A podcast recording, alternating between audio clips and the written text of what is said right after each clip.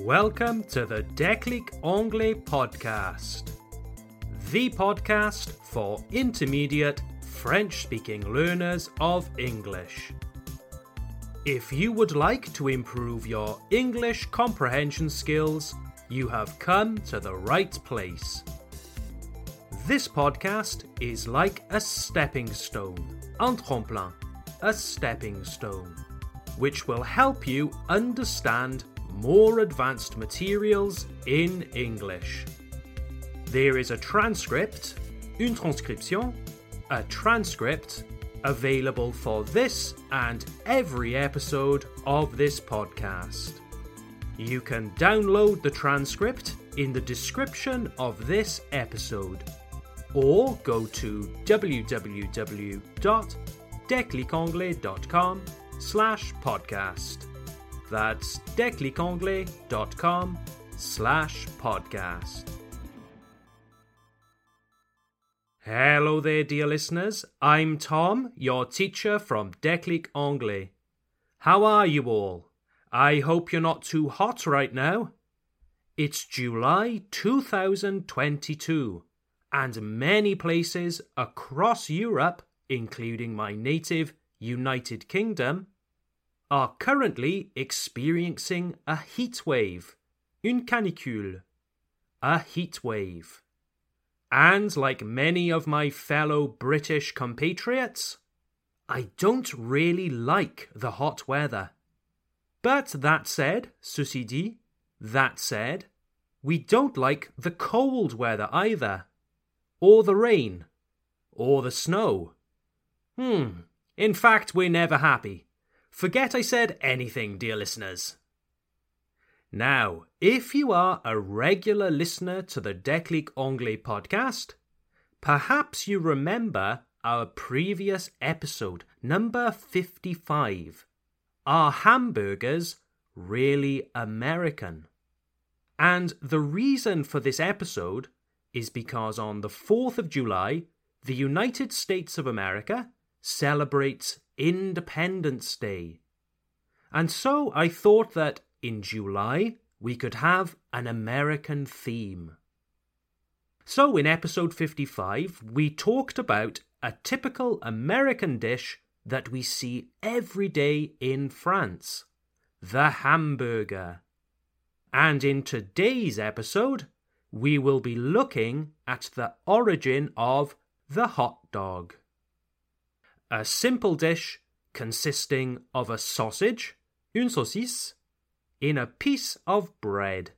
Nothing too complicated, and a popular fast food around the world.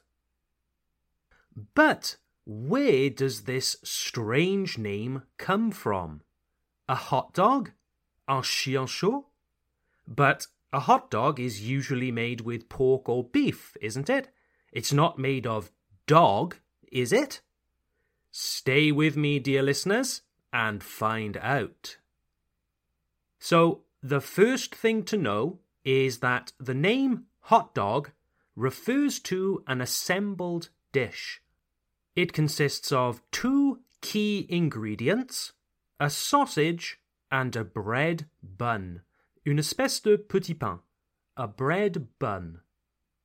Well, sausages are among the oldest types of food. The ancient Romans, Greeks, and even the Mesopotamians 5,000 years ago all had types of sausage. They're not new. But the sausage used in the modern hot dog today is usually a Frankfurter, which comes from the German city of Frankfurt. Or a Wiener sausage, which comes from Vienna in Austria, l'Autriche, Austria. Hmm, do you notice anything here, dear listeners? The modern hot dog sausage is usually made following a German or Austrian recipe. Why is this?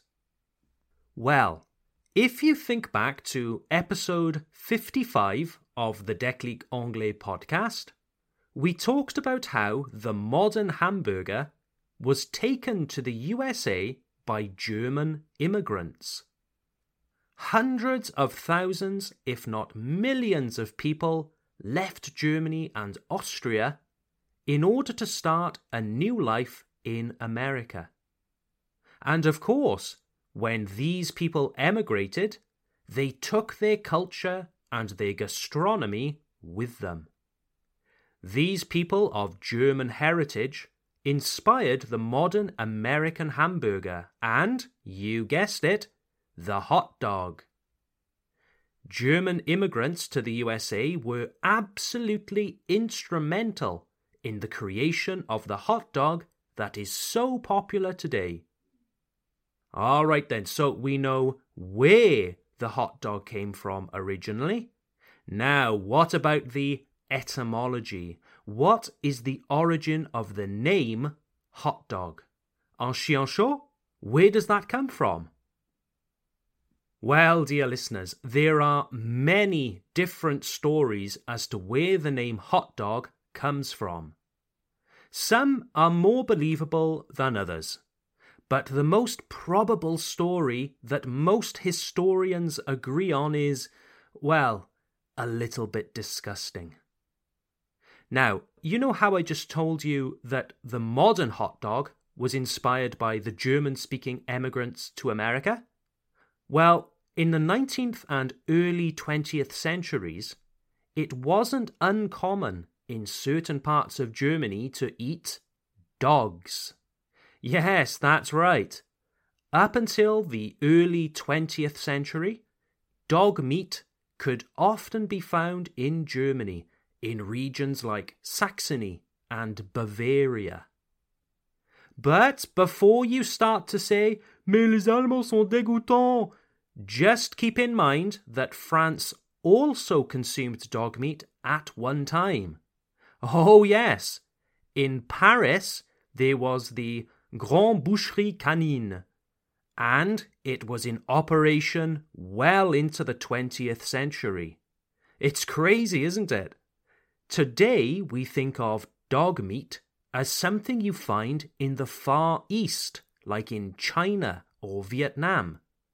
But at one time, dog meat was also widely consumed in Europe and was generally more acceptable in Germany. I must emphasize that today the consumption and sale of dog meat is illegal in both Germany and France. But let's go back to the 19th century in the USA. America wasn't quite the rich, powerful country that it is today. They didn't have the food security, la sécurité alimentaire, the food security that we have today. The 19th century isn't so long ago, but at that time people still lived in fear of bad harvests, des mauvaises récoltes, bad harvests which could bring hunger and famine. So, at a time when getting enough calories was a serious issue, dogs were unfortunately on the menu. Now, sausages were a popular fast food in 19th century America, and German Americans often held the butcher's shops, les boucheries, the butcher's shops, that produced the Frankfurter and Wiener sausages. And keep in mind, dear listeners, that sausages are made with cheap, low quality meat. Of course, 200 years ago, they didn't have the strict food regulations that we have today. The butchers, les bouchers, the butchers, sometimes made sausages with whatever meat was available. Historians believe that the reason why we call hot dogs hot dogs is indeed because so often there was actual dog meat inside. There really was no way to be sure. Jean Paul Richter, a German writer from that period, wrote that sausages are a divine food because God only knows what is inside. Les saucisses sont une nourriture divine, car Dieu seul sait ce qu'elles contiennent. Sausages are a divine food because God only knows what is inside. I think it's a little bit the same for sausages today, isn't it? So there you have it, dear listeners. The origin of the name hot dog is therefore a little tongue in cheek, a little ironic. In the 19th and early 20th centuries, people weren't always 100% sure as to what was inside the sausages, so they started to call them dogs. Now, the USA has come a long way since the early 20th century. If you visit America today, you can rest assured that your hot dog will not contain any unwelcome surprises like dog meat. Definitely not. Just like the hamburger, every region of the USA has developed its own version of the hot dog. And you can sample the local tastes of the region you are traveling in.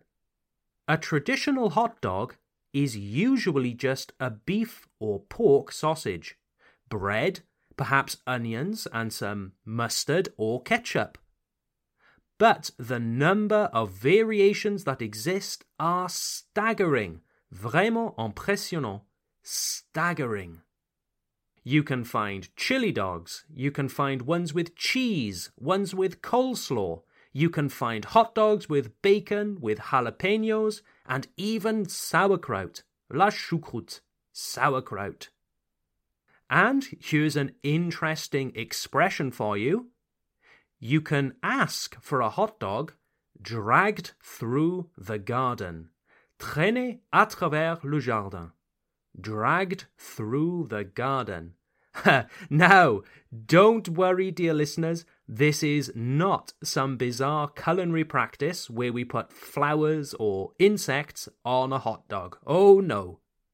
When we ask for a hot dog or hamburger to be dragged through the garden, then you are asking for all of the condiments or garnish.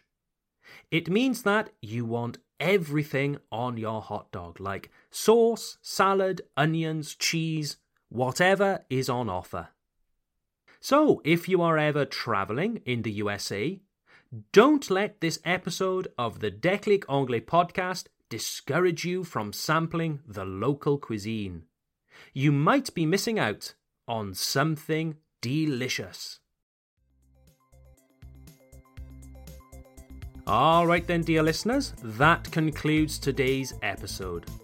I hope that I haven't ruined your appetite too much for today Stay tuned for more episodes of the Déclic Anglais podcast. And if you are enjoying this podcast, don't forget to follow us, give us five stars, and if you're especially kind, leave us a lovely comment. Have a lovely day, dear listeners, and I look forward to seeing you next time. Bye for now.